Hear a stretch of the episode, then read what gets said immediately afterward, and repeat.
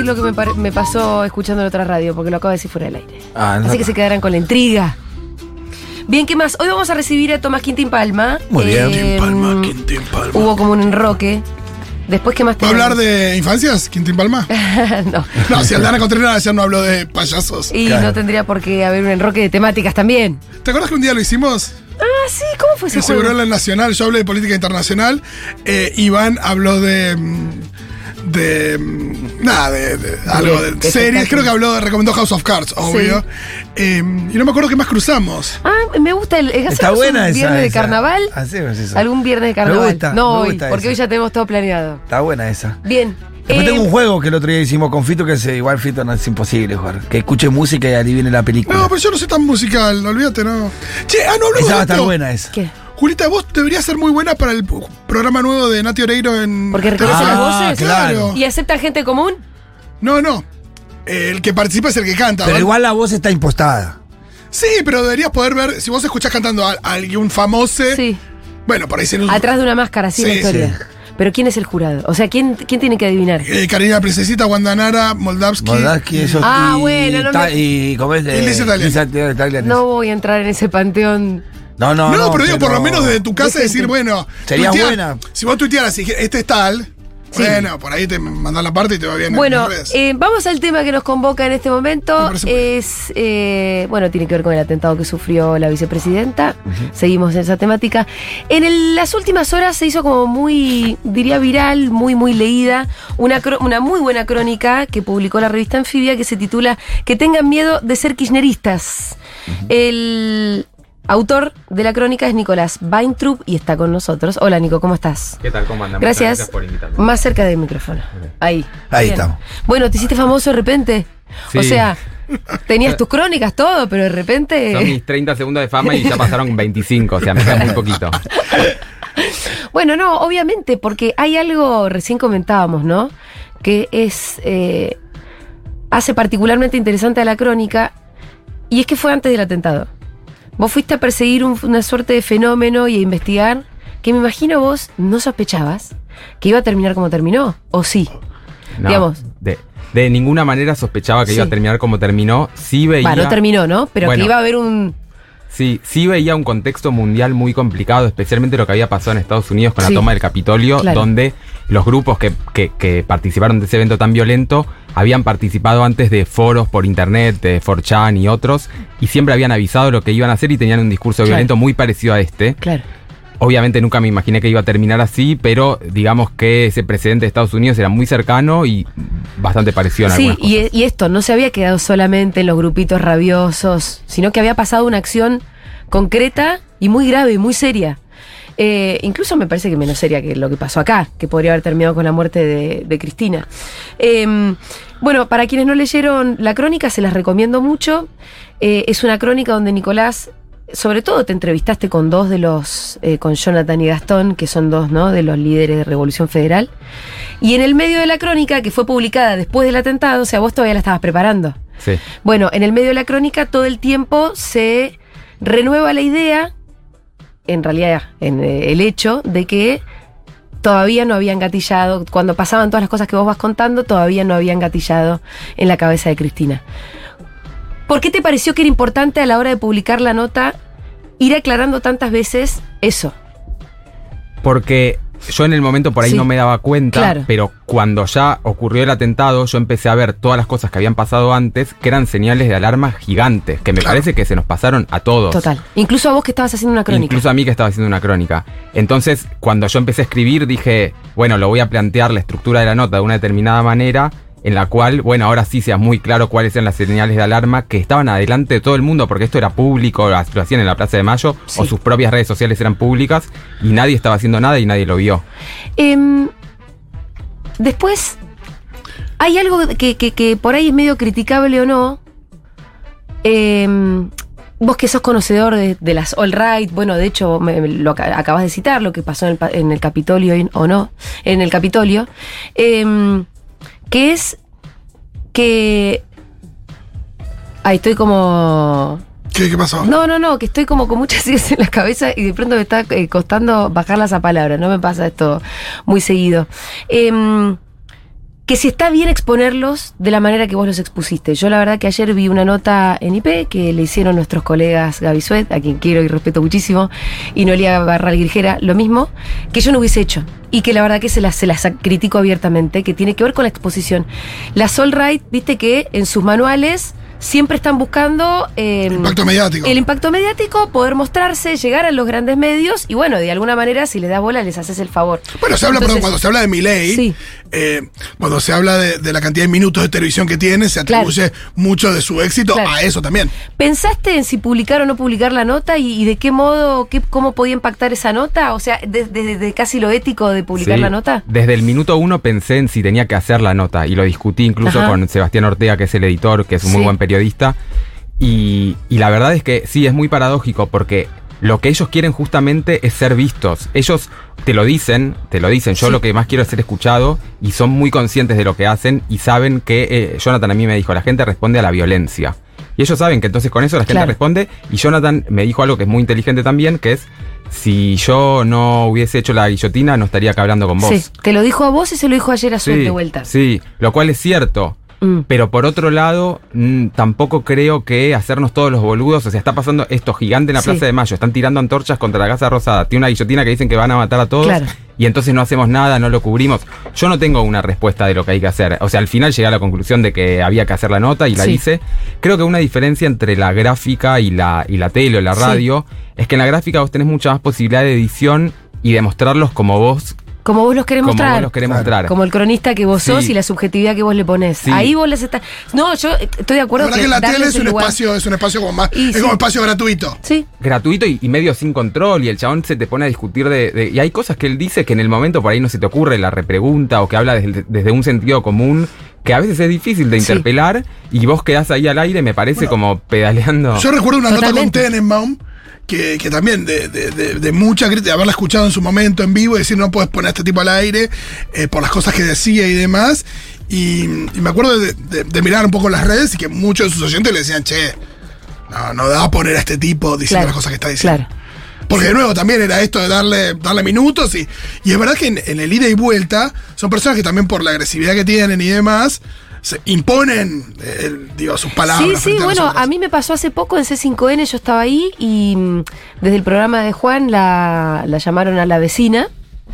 Y la, la vecina, la verdad que nos pegó un baile, pero que fue un bailongo, ¿eh? Desde el sentido común. medio- Totalmente. Y yo estaba ahí como diciendo, uy, nos están bailando y no hay por dónde. eso desde la gráfica está mucho más cubierta Vos Claro. pode- po- podés evitar que te bailen Sí. un poco. Bueno, ¿y cómo fue haberlos conocido? bueno haberlos conocido fue totalmente sorprendente desde el Sí. punto de vista de que yo el primer día que los conocí les dije que yo voté a Alberto Fernández y que a mí todo lo que ellos hacían me parecía pésimo, que Sí. estaba en desacuerdo con absolutamente todo. Se los dije un poco por honestidad, porque sabía que iba a pasar mucho, mucho tiempo con ellos y, no que, y que ellos me iban a mostrar No muchas quería ser cosas. un infiltrado. No quería ser un infiltrado. Es- ese fue el principal motivo y también para ver un poco cómo reaccionaban. Sí. Y también por una cuota quizás de, de miedo, porque prefería que supieran al principio Sí, y no que mejor se enteraran cubrirte, después. ¿no? Como Sí. si se enteran después por ahí, ¿quién te dice? Y, y lo increíble es el, el vínculo que yo armé con ellos y el Mm. respeto y con el que me trataron Sí. y las puertas que me abrieron, cómo me dejaron participar de todo lo que hacían y, y no me privaron bueno, de se nada. querían mostrar. Pues también hay algo respecto de que creen que están haciendo un bien. Entonces, eh, por eso también a veces son, no sé qué, qué, qué opinás, pero a veces se lo ve tan abiertos en, Y muy- en decir lo que dicen. Claro, mostrarlo, porque- porque, ellos están muy convencidos y, y muy arrogantes también en su posición, ¿no? O sea, hay gente que no piensa que no que por ahí no tiene la razón. Eso totalmente, pero también, o sea, yo tengo que decir Mm. esto, el respeto con el que me trataron, eh, el- el- como que es como si tuvieran dos facetas. Una es el, el show que montan Mm. ahí en, cuando están haciendo sus performances, porque son como claro. medio escenográficas con el fuego y la guillotina. Y después cuando están hablando uno a uno, eh, Son es, gente. es otra cosa, son gente, son el gente otro y los día, lo- no, pero el gente. otro día lo decía Moreno Campos, ¿se acuerdan cuando hablábamos de los milicos? De nuestros represores, asesinos, torturadores, tienen una casa, una familia, un perro al que no le pegan. Sí, bueno. Le dan de comer a la misma los, hora. los nazis eran así también. o sea, Exacto. eh, Digo, porque está tenían bien. familia, eran eh, padres, eran hermanos, hijos, tíos. eh, sí. Sí, yo, yo quise mostrarlos así, por eso Mm. digo que a la moza la trataban con respeto, le pedían Sí. por favor y gracias, o que Jonathan tiene un carisma determinado dentro de su grupo, Sí. o sea, es la, es la realidad y creo que no, no tiene sentido tampoco inventar un personaje, porque después el fascista real es así. Es que y sí, si sí, vos por eso pensás te que te vas a encontrar con un monstruo con colmillos, nunca lo vas a poder No, y ver. además explicarlo a través de la monstruosidad es como, no, no, no, no, No, no te eh, aporta. no aporta No nada. te aporta porque después no te das cuenta realmente cuál es el problema. Pero mucha gente criticó eso de la nota y, Sí. y decían como que yo lo- lo- los lavaba o los humanizaba. Bueno, son, son humanos y tienen también algunas historias muy duras Son atrás, humanos. otros no. Sí, son humanos, eso, eso seguro que hay que entenderlo. Y entiendo, y yo estoy de acuerdo con mostrar esa humanidad también. Eh, a, a ver, no mostrarla en favor de ellos, de vuelta, digo, soy crítica de darles minutos en la tele y demás, pero tampoco hacer como que son unos monstruos, porque si son unos monstruos son algo que está por fuera de la sociedad y en realidad hoy son una parte de nuestra sociedad. Ahora bien, en lo que sí te voy a polemizar, es en una partecita más de análisis sociológico que vos haces, donde vos de alguna manera decís, bueno, que son hijos de este, la movilidad descendente. Sí. Yo creo que eso es una idea que te la discuto, la verdad. Perfecto, me, me- me viene bien. te la me- discuto con y- respeto y por ahí y- hasta te haga cambiar de opinión. No, no, me, encanta discutir esto. Quizás es un problema de la nota porque yo no conté cierta información. Ajá. La realidad es que, eh, objetivamente, Jonathan viene de un contexto de una marginalidad Sí, extrema. Jonathan nació en. ¿El carpintero, Jonathan? Sí. Él nació en Villa La Rana, que es una villa del San partido de San Martín, jodida. Hijo de una madre soltera de 16 años, adolescente y soltera, que fue a parirlo sola con su bolsito a- Sí. al hospital. Y un padre chorro, ladrón de estaciones de servicio. Y- la misma y- historia que el Pitu, más o menos, solo con un... Más o eh, menos, sí, parecido. No, pero por esto para... Muy parecido. Y, y no terminó el secundario, Mm. digamos. E- estos datos que yo te estoy dando, no, es imposible decir que este pibe no es hijo de la marginalidad. O sea, es hijo de una villa, de una madre soltera, pobre. Sí. Es padre chorro. O sea, eh, yo eso hay en la nota, tampoco quise exponerlo, o por. Fue un problema mío no Sí. haberlo puesto. Yo cuento que él vendió flores en la calle, que hizo trabajos de muy chico. Sí, que tuvo todo tipo de trabajos. Sí, pero esto no está contado. Entonces, si yo hubiese contado esto, vos por ahí no me estaría diciendo lo que No, me no, está no, pero yo te lo digo como yo puedo entender que ellos sean eh, personas que la pasaron muy mal en la vida. Lo que sí yo quiero discutir, que por ahí no es exactamente lo que vos quisiste decir en la nota, pero sí es una idea que lo leí el otro día en una nota en el diario AR, lo leí en La Nación hoy, ¿no? Que son hijos de, este, hijos o no sé cuál es la expresión que se usa, em, esto, de la movilidad social descendente. Y a mí me parece que ese es como el último disfraz que encontraron. Como el primero era el tema de la pistola de agua y hoy es decir esto. La nación, que siempre pide ajuste, es raro que ahora se preocupe por cuáles son, pueden ser los efectos de la marginalidad, de la pobreza y la desigualdad. Primero. Pero después, ¿por qué? Primero, no todos los marginales van a terminar siendo fascistas de extrema derecha. En este país hubo muchísimas crisis, mu- momentos peores que este, como el 2001, y no se había dado un fenómeno de grupitos como este. Yo creo que tiene que ver con un contexto de unas derechas radicalizadas, que esas derechas que también por ahí agarran marginales, y eso puede ser que sean dos factores que se encuentran, pero que eh, esto, que existe un discurso de odio renovado desde hace un tiempo para acá, que también, viste, lo llevan adelante los medios de comunicación, Sí, y que, y sector que, de la verdad, y- y- política. y que atraviesa países que están, que, que, digo, en términos de, de desarrollo, están mucho mejor que, que el nuestro también. Y, y tenemos a- Claro, vos tenés nazis en Noruega, ¿no? también, digo. Y ahí no los Por ahí, por ahí es ¿no? otra lógica también, pero, pero hay algo ahí respecto de, de las derechas radicalizadas que atraviesa. No hay país que me parece, no sé, casi que no hay países que no, la, Sí. que no las tengan. Sí, a mí es que este era una, un- algo que me interpela a mí mismo desde, entre, entre comillas, el progresismo, si, si- Sí. si se puede decir así, que es esta cuestión de cuando hay, por ejemplo, un pibe chorro, ¿no? Yo- y creo que mucha gente que piensa parecido a mí, estamos muy dispuestos a escuchar sus historias, de dónde Sí. salieron, por qué hacen lo que hacen. Ningún pibe nace chorro, ¿no? Ningún pibe nace chorro. La, la expresión. Entonces, lo que yo pensaba es, en este caso de, del pibe que va con la guillotina y qué sé yo, y que viene de un contexto igual, eh, no amerita es- escuchar su historia y de dónde viene él puntualmente. Hay otros del grupo que nada que ver. Yo, yo Mm. me estoy enfocando en Jonathan. A mí me interpelaba, era porque estoy dispuesto a escuchar y contextualizar un Porque pibe sos un no chabón bueno, porque no sos un fascista y te preocupa incluso eh, cuál fue el contexto social de un chabón que terminó siendo un hijo de puta. Porque sos bueno. Bueno, Sí, pero, con- pero también se digo, eh, nos llevas al, al- al- al- Perdón, a la mayor expresión de odio. discutir. A una de las mayores Me expresiones. buenísimo tu crónica, ¿eh? a, a las, una de las mayores expresiones de odio, si no la mayor expresión de odio de la historia del nazismo, eh, hay explicaciones para eso. Hay explicaciones respecto de, de- de un caldo de cultivo, de, de cómo hay una, una sociedad que terminó amparando algo y que Sí, estaba claro. construida a partir de, de un discurso, pero también de una situación. Sí, sí, sí, yo creo No que. un día se realidad- despertaron diciendo- Pero es que no, la, la verdad es que lo que creo es que para que haya, en este momento histórico, en este momento de la historia de nuestro país, se hayan generado estos grupitos medio nazi, medio fascistas, eh, de extrema derecha, tiene que ver con un montón de factores. De pronto, en la historia personal de alguno de ellos, puede que existir una historia trágica que en un punto terminó ahí. Por otras cosas. Sí. No creo que lo que sociológicamente sea lo que lo explica. No, mira, yo esto lo hablé con Ezequiel Ipar, que Sí. es el, eh, eh, es, no, no sé, perdón, eh, experto en discursos de odio, voy a Sí, llamarlo sí, así. sí. Estuvo hace poquito acá también, así que. Y cuando, cuando hablé con él, eh, lo que él me decía es que hay muchas cuestiones sociológicas que, que se pueden pensar en esto, pero que en definitiva lo que quizás termina marcando la diferencia entre que este pibe vaya a hacer eso con la guillotina Mm. Sí. o no, tiene que ver también con una cuestión subjetiva de una historia personal y una de psicología.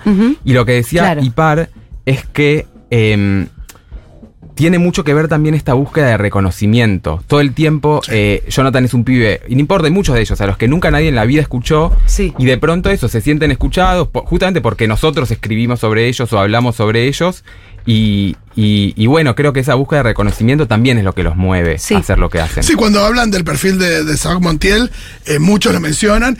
También respecto a- al pibe buleado, al que le, cuando le proponían hacer cosas para llamar la atención, estaba siempre di- dispuesto a hacer cosas extrañas para, para conseguirse como el favor del grupo también. Sí, Sí. mi- mira, ellos me contaban que eh, en, en redes sociales, sobre todo en Twitter, cada vez que ellos hacían una movida, por ejemplo, llevaban una antorcha, les pedían algo más, querían una guillotina, y cuando la guillotina era de cartón, querían una guillotina real.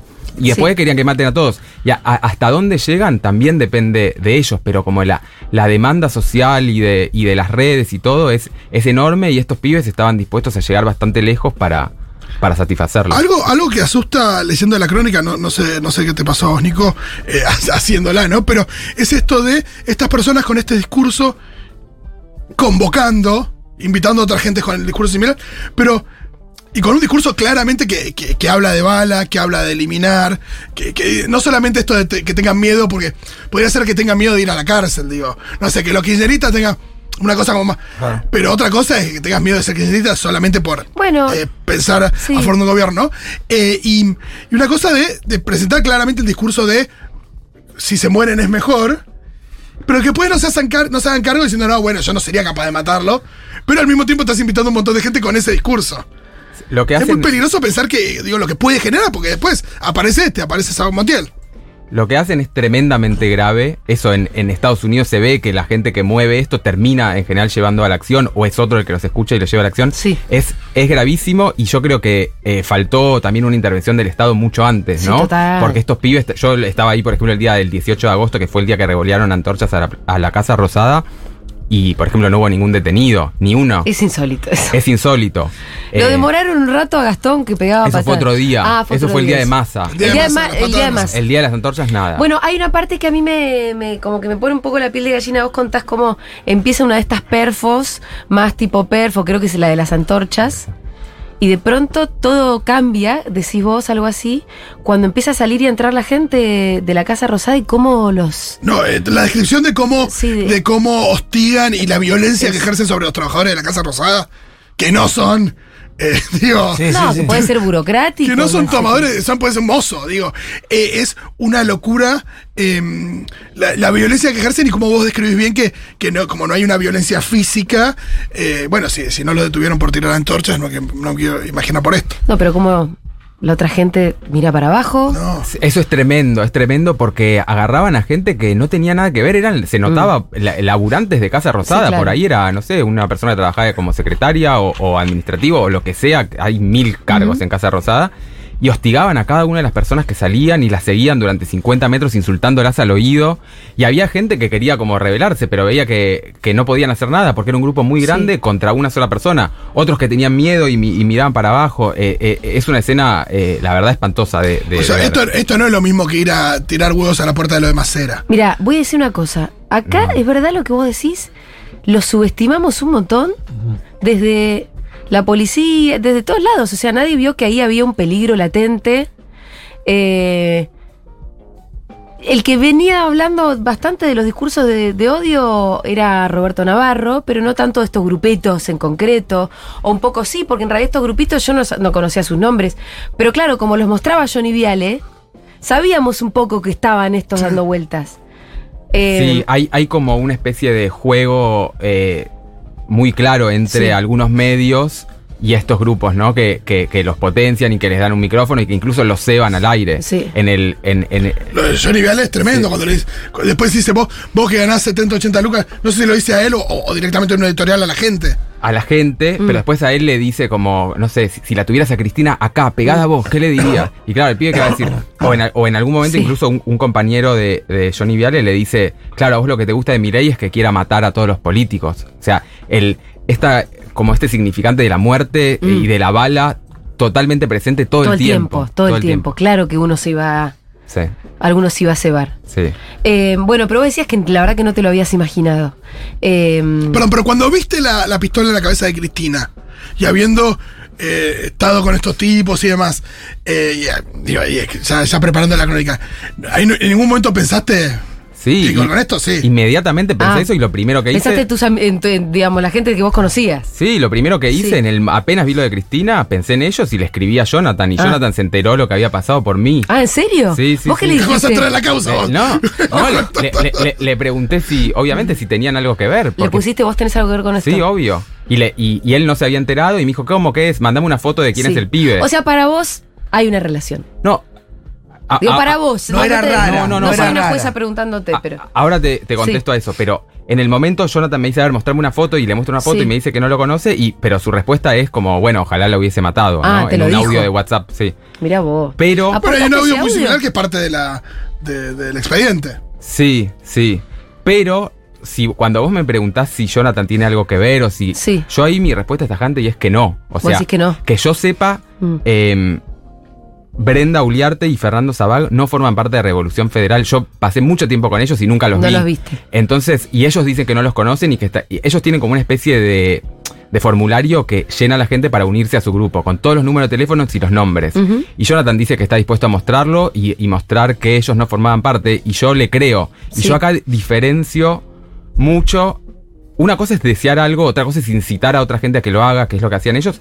Y, pero no es lo mismo eso que efectivamente ser la persona No, que aprieta no. el gatillo. Eh, penalmente no va a ser responsable, salvo que lo encuentren de alguna manera en algún momento como uno de los instigadores. Sí, y había muchos involucrados, Mm. sí, en lo del gatillo. No esta ba- bandita que manejaba Sí. también Brenda y todo. Ellos sí, todos tienen que ver, pero no forman parte de Revolución Federal. ¿Vos crees que hay muchos en el país? O sea, como hiciste más un mapa porque vos te concentraste en Revolución Federal, que es un grupito, donde están estos dos, sobre todo Jonathan Gastón, las Mabeles. Sí, hay, ¿Hay más? Yo viajo a Salta, ¿hay un grupito similar? Eh, ¿Viajo a Jujuy? ¿Hay? ellos tienen muchos vínculos con grupos del interior Mm. que yo desconozco porque no los investigué, pero sí sé que están en diálogo constante. Por, por los chats de WhatsApp Sí. y también por, por Twitter y en esos espacios de Twitter, sí, hay otros grupos. Y también hay otros en Capital que incluso son eh, también igu- iguales o peores que ellos y que también tienen más vínculos con la política, sobre Sí. todo eh, Juventud Republicana, Ajá. que es otro grupo que no investigué, pero sí sé que Sí. existe y que andaban por ahí, muchas veces iban a las convocatorias de ellos, que ese grupo está directamente relacionado con el PRO, o sea, es, es orgánico y, y responden al, al Sí. diputado eh, Sánchez, Ah, que es el que pidió la pena de muerte. Sí. ¿Y ese grupito qué acciones tiene? ¿Similares a estas? Sí, son similares. Yo eh, tanto no sé, pero, Mm. pero son acciones similares. Juventud ¿En, en- republicana. en qué Sí. cuentan esas acciones? ¿Qué, ¿Vos fuiste a reuniones? Eh, Yo fui a. O sea, principalmente las acciones son como performance de dos Sí. muy escenográficas, digamos. Por eso el, el- el fuego en la oscuridad con las antorchas y los carteles y, y la guillotina con, con- con el mensaje que dice muertos, presos, exiliados. Eh, eso es como un- una parte de lo que hacen. Y otra parte es el scratch directo, es enterarse que un político o lo que sea van a estar en un determinado lugar y van y lo van a buscar. y hay reuniones previas organizativas, pudiste participar de esas reuniones, ¿no? Eh, Quiero, quiero entender el nivel intelectual de esta gente. Yo a mí me una gustaría teoría saber si hablaste eso. de política. Claro, eso, de, de pro- Sí. qué profundidad ellos tienen en el análisis. Y si hablaste de política, Hablé- concretamente. Hablé de política todo Sí. el tiempo. Yo era como, según ellos, el kirchnerista con el que se puede hablar. Ajá. Y todo el tiempo hablaba de política. Lo que me pasaba, la verdad Vos es le que podés haber dicho, ¿sabes que con todo se podía hablar? Sí, sí. El problema es que ustedes nos quieren matar. No, es que encima ellos tienen una cosa de, a veces decían, no, porque los kirchneristas son muy intolerantes. Yo me cagaba de risa, No le decía, digas. hijo de puta, tenés una guillotina que dice muerto presos o exiliados, o sea, es una joda. Em, pero había también ese nivel de, de humor. Y lo que tienes que hablar con ellos de política es muy aburrido, Mm. porque Ah. no saben nada. Tienen dos Ah, ideas. porque tienen dos ideas y porque repiten esto de que Leonardo dice eh, a mí me matan con los impuestos. Si es un pibe que es empleado de 23 años y Sí. vive con los padres, ¿qué No impuestos paga paga? impuestos, sí. Eso está re- obviamente repitiendo algo que escuchó, Claro. no sé. Sí. Sí, la idea esta de que si se muere Cristina va- vamos a pagar menos impuestos. Sí, no, no, por eso, es, es, es delirante y, y- y yo creo que Jonathan es muy inteligente, tiene esto, no terminó el secundario, o sea, no tiene formación de nada, pero es un pibe que sabe sobrevivir en la calle y es muy inteligente. Es muy vivo. Yo ayer en la Es- tele me quedé vivísimo. pasmada. Pero Porque les pegó un bailongo también a dos, Sí. eh, dos periodistas muy inteligentes. No de lo los conozco, mejores yo que hay. No, no lo escuché tampoco. a mí eso me sorprendió un montón cuando los conocí, la inteligencia, sobre todo de él. De Sí. Jonathan. Sí, sí, sí. Eh, bueno, ¿y de política qué? ¿Cuáles son? ¿Tienes referentes? Eh, ¿Ellos? Sí. su- sus referentes son eh, los mismos personajes de siempre. Milei y Bullrich. Milei, Expert y Patricia Bullrich. Básicamente son, son Sí. esos tres. Sí, Milei es Perry. ¿Y qué será lo que les gusta? ¿Lo de los impuestos? O sea, ya me dijiste, son esas, realmente solo eso. Sí, los impuestos se, robar, se robaron todo. La violencia. Pero hay algo es- también porque, Sí, bueno, sí, sí, sí. pero hay algo para vos como medio, medio facho nazi. Ponele, ¿pueden odiar a los judíos? Jonathan me hizo Eh. comentarios antisemitas, pero no me pareció más antisemita que el promedio de la sociedad, digamos. Yo no escucho. No, pero este para mí la sociedad no te los dice No. sabiendo cómo sos judío. No, él no sabía que yo era judío.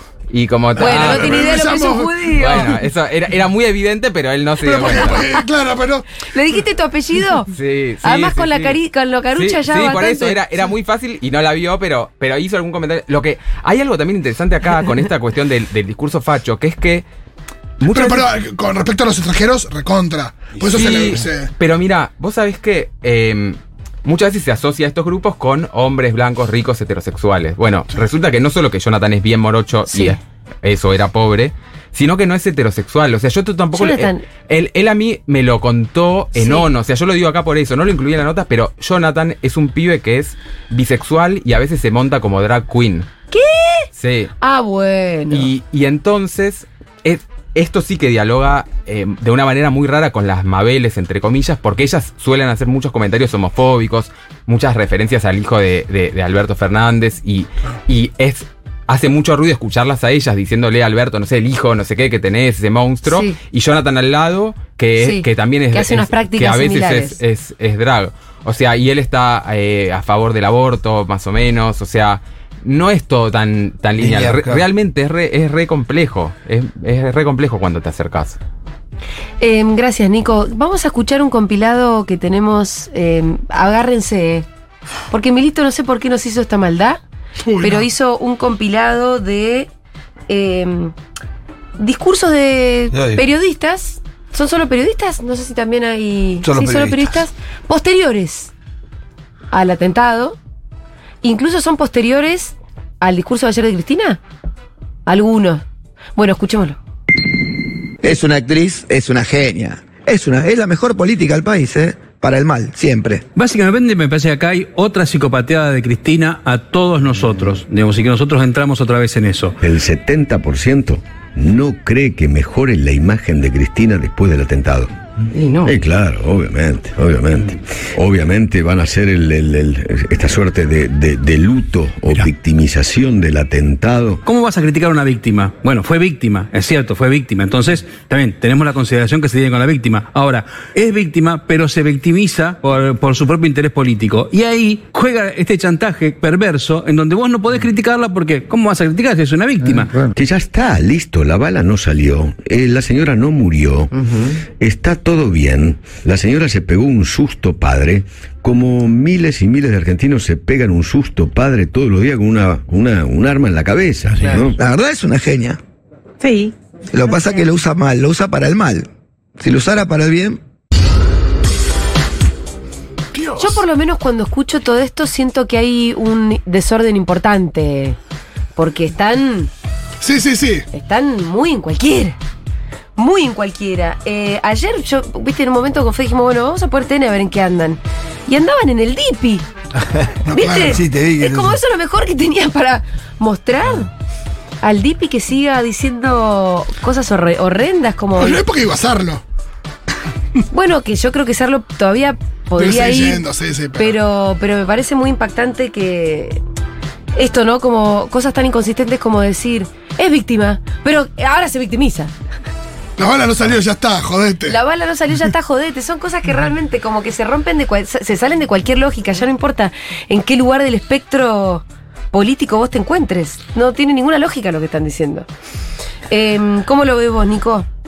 No, es, es totalmente delirante y sí, como eh, nosotros no, nos reímos. Esta cosa que dicen, están politizando un magnicidio, o sea, Sí. que, que no hay nada más político que un intento de asesinato a una vicepresidenta. Es, es gracioso, y, pero a la vez es súper peligroso esto y dialoga mucho con, con- con estos grupos que, Sí. que después hacen lo que Eso te hacen. quería preguntar, vos conversando con ellos, recién te preguntábamos si, hablabas de, si hablaban de política y demás. ¿Vos escuchás una resonancia como de los discursos de los medios? ¿Te parece loco pensar que los pibes están muy imbuidos en lo que dicen estos personajes? Ellos son, consum- muchos consumen Sí. a Viviana Canosa, Ah, ese tipo de... Pero te lo decían. Sí, Vemos a Viviana Canosa. Sí, de hecho, Gastón Guerra, que es el este que pateaba más los autos de masa, eh, él salió con Johnny Viale y después iba a salir con Viviana Canosa. Fue el día que el programa de Viviana Canosa se levantó. Y el chabón estaba feliz porque era el programa que él veía todos los días con, con su familia. Se sentaban frente a la tele y veían a Viviana Canosa y ese día iba a salir él. Iba a ser él. Iba a ser él, sí. Ah, y muchas de las cosas parecen discursos repetidos, se robaron todo, el PBI, es- esas cosas Sí. que no, nada, que, la- que lugares comunes. Yo tampoco puedo decir que todo lo que ellos hagan sea repetir cosas, o sea, no los quiero subestimar. Creo Sí. que muchos repiten y muchos tienen sus, sus ideas propias o, o llegan por ahí a las mismas conclusiones por otros lados. Bueno, yo recién te preguntaba si tenían como más conexiones con gente en el interior del país de- y demás. ¿Ellos miran también a las derechas internacionales? Como los chabones miran a Trump, miran a los Quanon. Mira, en, en el caso de Revolución Federal, Sí. yo no lo vi, principalmente porque son muchos son inteligentes, pero no tienen información, entonces Sí. no tienen ni puta idea de lo que está pasando en otros países. ¿No? No, no, ellos no tienen idea, porque no saben nada de política, de, Sí. de nada. Ahora, sí otros grupos, este, este pibe que, que, o tipo que detuvieron, el, el de La Plata, el del centro ese Kyle eh, Ridenhouse, creo que Sí, se llama. Rittenhouse. Bueno, él, él toma el nombre de, de un chabón de 18 años que, que disparó en una manifestación antirracista. Sí. O sea que él sí tiene como evidentemente una mirada de eh, internacional. Pero lo, lo- puntualmente Revolución Federal no vi eso. Eh, porque es loco como este fenómeno en realidad se está dando como en todo el mundo al mismo tiempo. Es re loco, sí. Es- o sea, yo creería que hay alguna especie de efecto de contagio, dominó. ¿Vos qué pensás? Está muy callado. No, pensando, me parece que es un poco la época. Un poco, es Sí. un- me parece que es la época, es una época muy violenta, en donde hay muchos que se sienten defraudados por cosas. Me, me- me quedé choqueado porque la verdad que la humanización de estas personas Sí. que, que está haciendo te deja pensando, bueno, analizando cuáles son sus motivos, por dónde vienen, a dónde van. Por eso me interesaba saber qué profundidad tienen en el análisis político. Yo sospechaba que no tenía mucha profundidad. Creo que el gran problema que tenemos en la actualidad es que la derecha no solamente está más odiadora, sino que está más bruta, más burra, menos formada. Eh, entonces, y, tiene una capacidad de impregnar quizás a otro sector social que antes no tenía tanta capacidad, porque como bien dice, me, me extraña la procedencia de este pibe, de un sector humilde. Yo hoy pasé la misma historia, la verdad que nunca se me ocurriría ni, ni ser parte de un grupo de esos y, y viví fuera del sistema. Este es un sistema que la verdad que causó mucho dolor a mí y a mi familia en la exclusión, pasé por las cárceles, por un montón de lugares, pero me cuesta entender cómo él llega igual a esa conclusión. Eh, ¿Qué sé yo? Eso me pasó, por eso estoy callado, estoy como procesando mucha No, pero al información. mismo tiempo, al mismo tiempo son otros tiempos respecto de, de los medios. Yo creo que eso no, no Sí, podemos. sí. De las Sí, redes sociales.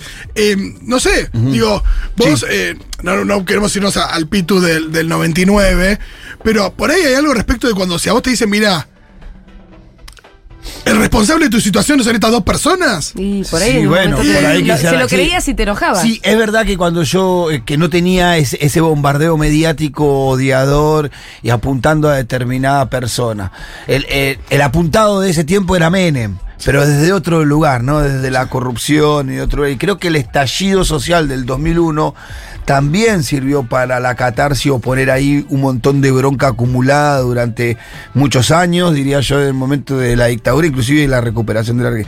En ese 2001 ese estallido violento también hubo un- una catarse ahí, un desahogo, me parece un poco, que permitió pasar a otra etapa, ¿no? También. Me parece. igual está Sin esa- justificar la No, y, violencia, su- sin y al mismo justificar tiempo está la sensación cosa, de que si De la Rúa hubiera estado ahí en medio de la Plaza de Mayo, eh, nadie lo hubiera matado. No. Digo, No. em, porque No, no, no sé sé, si, no, no sé hasta qué punto se personalizaba. Claro. Ahora está muy personal. Bueno. hubo una personalización también y hubo un proceso de deshumanización sobre Cristina, que esa combinación me parece que también hay que meterlo en este análisis del por qué y cómo llegaron estas personas a Y hacer ya esto, van ¿no? muchos años. eh, Si, si no tenemos que ir al, al- al primer antecedente de, de discurso de odio frente a Cristina y de, y de transformarla en, en lo que los medios la ¿Cuál transformaron. decís que fue?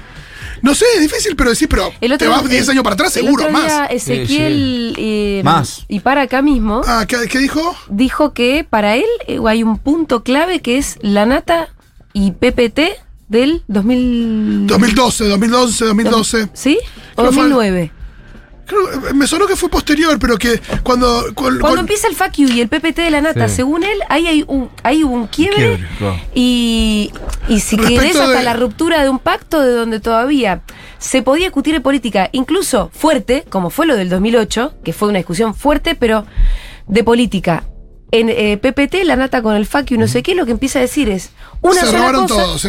una y otra vez, que es consignar a los kirchneristas, a Cristina y a su familia y a este grupo como una banda de chorros. La banda de chorros que todos los 2012. males de la sociedad eh, son culpa de esta banda. Sí, y sí es verdad, porque vos analizás los discursos y, bueno, eh, seguían a espera. Espérate, hace poco querían un control natal para los estudiantes populares. No, o sea, no están muy alejadas las ideas de las ideas, no son tampoco muy nuevas las ideas No, de estos no. grupos, ¿no? Son ideas reeditables, inclusive muchas de- de- de- del nazismo, eh, no un poco maquilladas, ¿no? Y para mí vos dijiste una palabra clave, especialmente con respecto a Cristina Kirchner, que es la deshumanización. O sea, cuando, cuando la otra persona no es un ser humano, sino que es un monstruo, ¿no? el que encarna todos los males y sé Es la yo. chorra, es la ye- La primera parte, la, la primera expresión de deshumanización fue la yegua. La yegua. Ahí ya empezaron. Sí. Algo que me decía Ipar, tengo miedo Sí. de citarlo mal, o sea, lo digo yo. Estamos todos citándolo Eh, mal, eh, hacemos lo que podemos. Era en, en la crisis con el, con el campo de la, de la 125, ahí hubo algunos episodios violentos, Sí.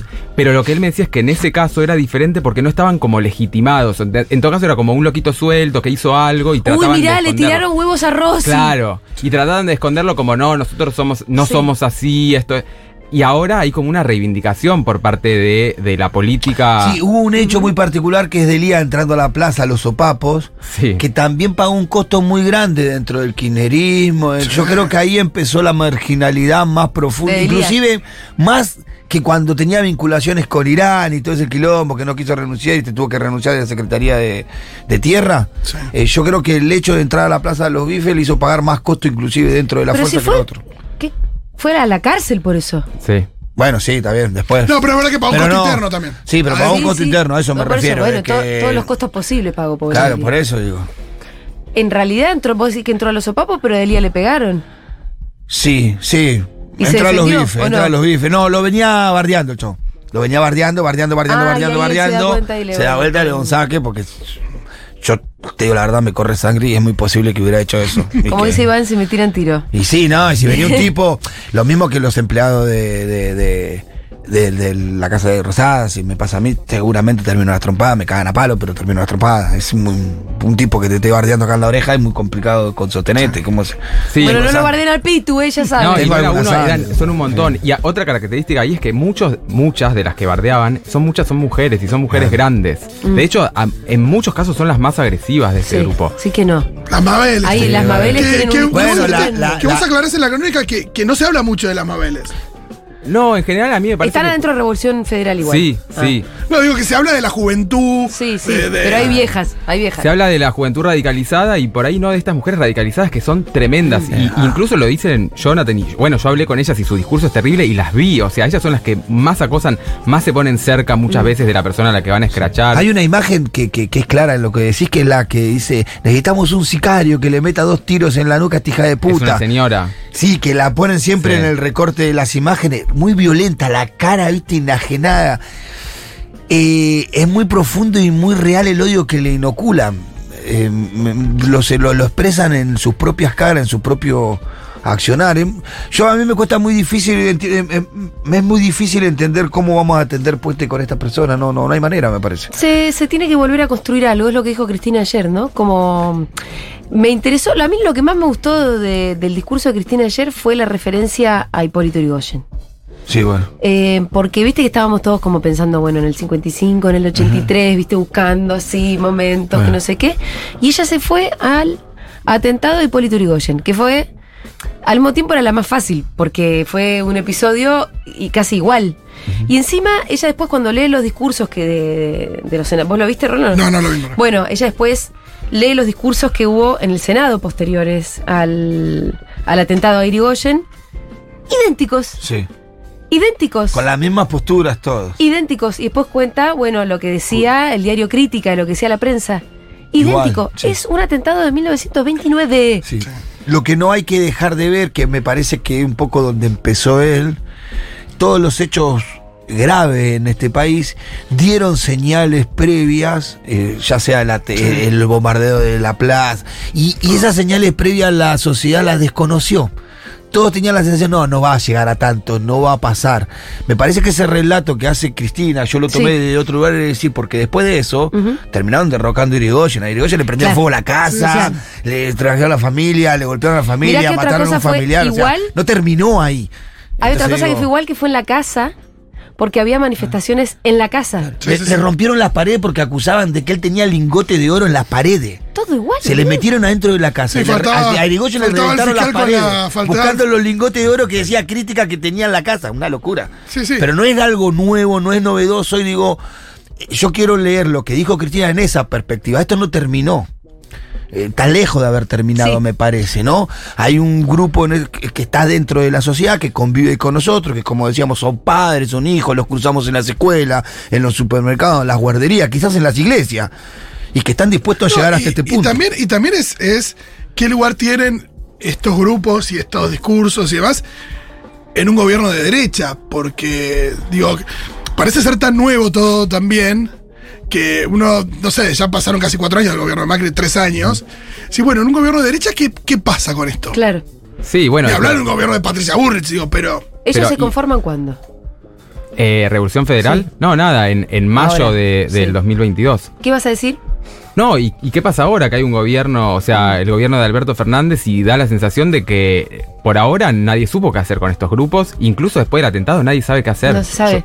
No, de hecho hay una hay cuatro Sí, que son los que están directamente Sí, vinculados con y el- respecto del otro, ¿qué el hacemos? atentado. Sí, un- creo que hubo una sube- subestimación del caso del minuto cero, que, que te das cuenta por el desarrollo de la investigación judicial, los pasos a seguir, la, la- la custodia del teléfono, la custodia de la casa de las personas estas que fue allanada y que después fue dejada ahí, librada al dueño que entraba a darle de comer a los gatos, que después fue allanada a la misma casa día después, como que la propia jueza se fue dando cuenta de que esto era mucho más complicado. Yo creo que la jueza también empezó la causa es un loquito suelto. Y que después fue desarrollado. Por cómo se, cómo se movió en los primeros días la justicia. Sí, sí. Era un loquito suelto. Después Pero- empezó a ver tirar de los hilos y vio que había hilo por todos lados y dijo, no, pará. Y ahí empezó a tomar otras medidas. Igual es como dice Nico, viste, por ahora son los autores inmediatos, o sea, Sí, sí, sí, sí. eh, materiales e inmediatos, ¿no? Como falta ver si hubo acaso autores intelectuales, si alguien más está tramando matar a Cristina, o si en realidad es ese odio que todo el tiempo emana de los medios, de cierto sector de la política, que termina siendo como una especie de autor inalámbrico, ¿viste? Sí, Eh, pero está a, bien, a pesar de que son los autores directos, ¿no? Y, Sí. y nos parece, nos sabe a poco, no deja este hecho de poner en el tapete o en la luz pública a este grupo. Claro, pero Sí. la, la no, pregunta porque es- ahora los conocemos a todo sí. esto y entendemos que también podrían haber sido Y que capaces de hacer una cosa se que- lamentaron y a vos te mandó un mensaje de que la bala no había salido. Bueno, y ahí pregunta Nico respecto de la cuestión eh, legal, porque una cosa es eh, una, X en Twitter diciendo "Me- menos mal que no salió la bala. Otra cosa es una organización política como esta, con tipos que digo, marcharon junto a Brenda, independientemente de que Brenda no era, no, no es parte de la Revolución Federal.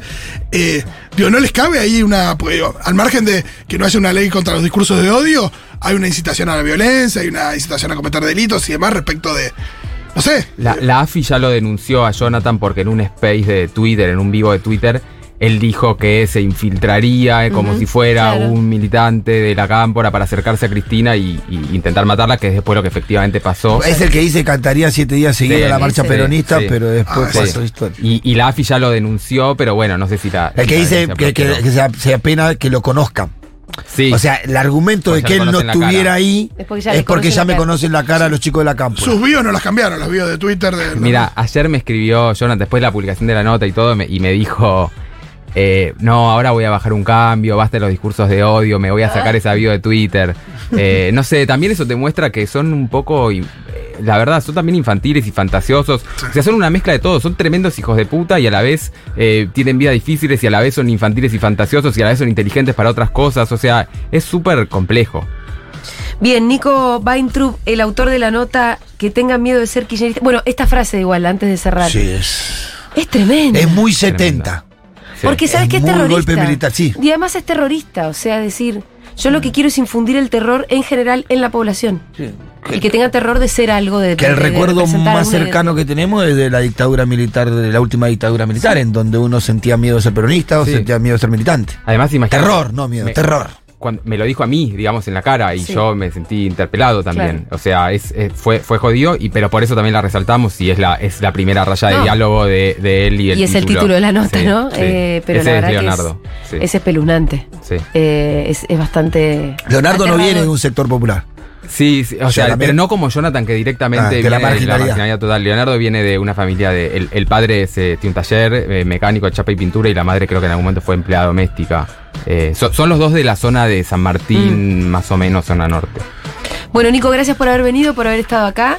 Eh, la pasamos muy Sí, bien, la muy verdad. interesante, muy interesante. la conversación con Nicolás Weintraub, que escribió en Anfibio una muy buena crónica que se titula Que tengan miedo de ser kirchneristas. Y sobre esto estuvimos hablando, sobre em, esto, estos muchachitos de muchachitos de Revolución Federal. Vamos a escuchar un poquito de música.